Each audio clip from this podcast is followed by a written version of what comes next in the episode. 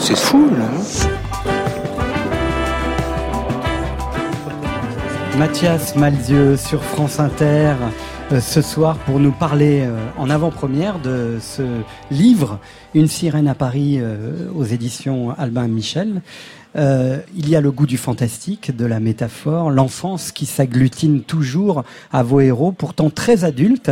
C'est ça un peu le, la, la quête d'inspiration infinie de Mathias Malzieux dès qu'il se met à écrire un livre En fait, je crois que je me le dis pas l'impression que c'est une compensation. À chaque fois que, que j'écris des chansons ou des histoires, euh, j'ai envie, ça fait ressortir cette part de moi. Et je m'aperçois que finalement les gens que, que je côtoie et humainement et artistiquement finalement, même mes, euh, mes héros à moi, ont gardé une part d'enfance, que ça soit euh, euh, Cocteau ou Charlie Chaplin ou des gens comme ça. Euh, c'est Tom Waits ou je sais pas euh, Björk c'est des gens en fait qui s'amusent, qui n'oublient pas qu'en fait quand on joue sur scène ou quand on joue de la musique, le jouer c'est un jeu, une histoire c'est un jeu. Une, une bonne histoire, c'est un bon jeu, c'est toujours parce que ça raconte une bonne histoire. Donc là, on en discute comme ça parce que parce que tu me poses la question, mais en fait, j'ai l'impression qu'à chaque fois qu'on crée, on met en place un jeu. Et ensuite, il y a la couleur esthétique. Et effectivement, moi, j'ai un, goût. Alors là, c'est au-delà vraiment de la sensation un goût pour euh, pour les choses de, de, l'extraordinaire, du fantastique ou du rêve, je ne sais pas. En tout cas, les choses qui euh, qui pourraient être vraies, mais qui, enfin, cette zone en fait finalement, qui est entre le réel et l'imaginaire. Parce que finalement, faire que des choses imaginaires, je ne sais pas si ça me plairait tant que ça.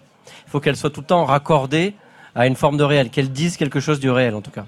En tout cas, ça, vous l'avez magnifiquement illustré dans un documentaire aussi dont on va parler tout à l'heure. Euh, c'est la première fois, je crois, que vous êtes auteur ou co-auteur d'un documentaire qui sera diffusé sur Arte le 6 février, donc la veille de la sortie de votre, de votre hein, roman. Euh, donc une très grosse actualité. Et il y a dans ce film, on, va y revenir tout à l'heure, qui est effectivement un, un, voyage comme ça initiatique que vous faites en Norvège. Il y a la fin du film, ce point de bascule où vous êtes au bord d'une falaise. Cette falaise, c'est du Cap Nord, c'est l'autre monde, ce sont les nuages, c'est euh, le, terrain inconnu qui peut vous faire basculer dans un ailleurs et vous, vous restez quand même sur, euh, sur la rive du monde réel. Hein. Oui, parce que je n'ai pas de pouvoir magique. Mon seul pouvoir magique, c'est de raconter des histoires et d'en imaginer. Et c'est ça qui est beau. Finalement, on aurait un pouvoir magique, ce serait pas marrant. Alors dans votre livre, il est question des surprisiers. Ce sont ceux dont l'imagination est si puissante mmh. qu'elle peut changer le monde, du moins le leur. Exactement, on est dans le sujet. Voilà, c'est un bon début. Mais dans vos livres, il y a toujours un homme et une femme, oui. sans trop de shabadabada, parce que les hommes chez vous, ils souffrent énormément. Oui.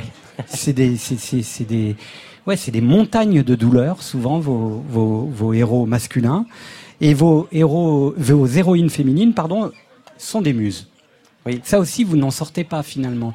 Il faut toujours que votre euh, personnage féminin soit celle qui va vous inspirer, qui va vous donner l'inspiration, l'exaltation, euh, qui va vous ouvrir l'imaginaire, qui va vous faire rêver et qui va vous faire retrouver votre part d'enfance. Bah, exactement, mais en fait, parce que parce qu'humblement, je, je, je, parle juste de ma place. Et euh, même justement, quand, quand je raconte des choses qui n'existent pas avec des histoires de sirènes, c'est toujours la métaphore de quelque chose que j'ai vécu tout le temps. Donc, euh, je pourrais pas euh, inventer pour inventer, et je pourrais pas non plus parler de quelque chose que que je n'ai jamais vécu. Donc la muse, moi, ça m'a toujours, ça m'a toujours, la, la, question de l'inspiration. Là, je suis allé voir il y a pas très longtemps le, le, le très bel euh, Edmond euh, de Michalik. Oui. évidemment, c'est la question de l'inspiration à, à, à, fond. Ce, ce, film et cette histoire et évidemment cette pièce. et je suis sur la question de l'inspiration tout le temps. Donc évidemment, pour moi, quoi de mieux quand on est un petit peu un, un cœur brisé euh, de mettre dans les pattes du personnage euh, une sirène, ce qui peut lui arriver de pire et de mieux. Oui, parce que la sirène, c'est euh, c'est le danger. C'est le danger. Et en même temps, c'est la fascination absolue, donc c'est l'aventure. Et c'est la question de l'aventure. Et c'est même, je pense, d'après ce que j'ai pu comprendre en lisant ce livre, mmh. c'est le danger. Donc voilà, il suffit que la sirène se mette à chanter. Mmh. Pour que on puisse mourir ou défaillir. mourir d'amour, en tout cas, oui. Mourir d'amour, mais c'est aussi le summum de l'érotisme. Exactement.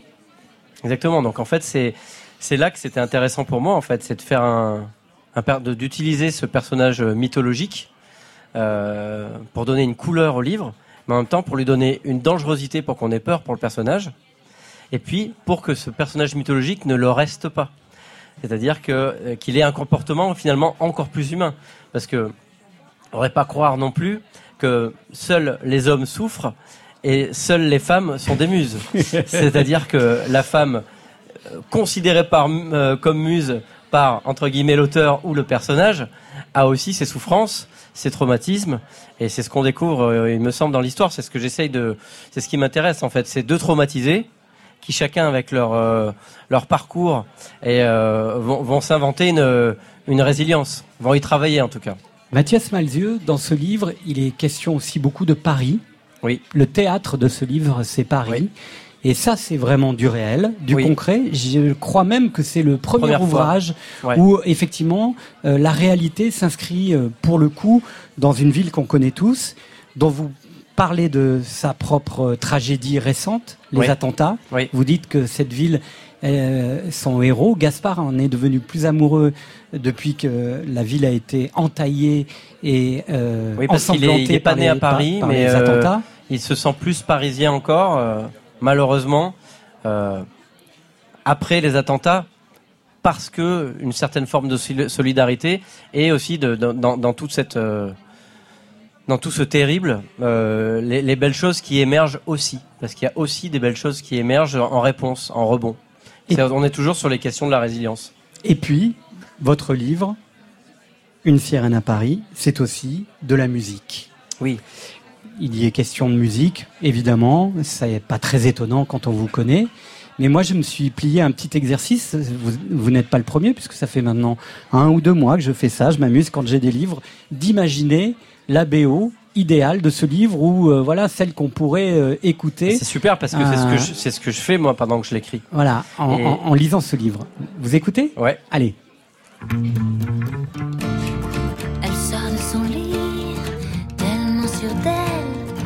Scène, la scène, la scène. Tellement jolie, elle m'en sorcelle. La scène, la scène,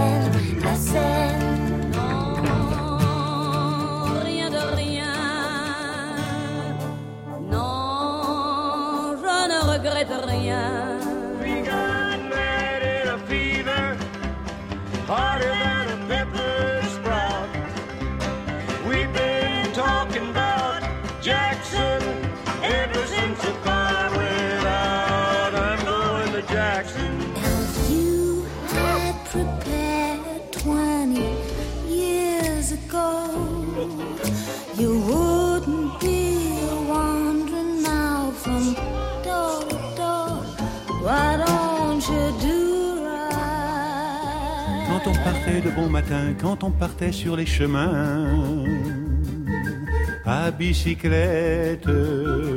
Sous l'océan, sous l'océan, y a pas de courbouillon, pas de soupe de poisson, pas de marmiton. Her lonely slip, ooh, by barbiturates. Ooh, in these realms of love, ooh, by something blind. Tick, tick, tick, everybody looking. Tick, tick, tick, see them how they're searching. Tick, tick, tick, that's all they're hearing, but they couldn't find out where the watch was hiding. Tu t'en vas à la dérive sur la rivière du souvenir. On the floating shapeless oceans. I did all my best to smile. Martin Buckley. Alors ça, en fait, ce dernier titre qui est dans ma playlist de, de l'éternité, voilà, This Mortal Coil, Song to the Siren. Je connaissais pas cette version, je connaissais celle de Tim Buckley. Ouais, mais ça c'est la version originale, je crois. Tim Buckley, c'est encore ah, avant. Tim Buckley, c'était hein. encore avant. Vous avez raison. Mais moi, cette version-là me harponne. Et quand j'ai lu votre livre, tout de suite, j'ai, voilà, j'ai eu envie de remettre cette chanson. Euh. Ah, elle est extraordinaire. Vous avez on a envie de partir. Euh, on a envie de partir avec la sirène en l'écoutant. Vous avez reconnu évidemment des titres euh, qui sont notés dans votre livre, mais il y en a d'autres, notamment le premier, Vanessa Paradis Ouais. parce que tout commence par une scène, notre fleuve qui déborde. Hein. déborde. Ouais. En fait, j'avais été euh, très impressionné par cette crue de 2016. Euh, parce que je trouvais justement qu'il y avait une part de, de magique et de dangereux. On était dans Paris, c'est un peu comme quand il neige. On sait que ça va être pénible et que, euh, que pour la, la réalité de- du, du quotidien, ça va être pénible. Mais juste le moment où il neige, il y a un, il y a un moment d'émerveillement un petit peu hors du temps.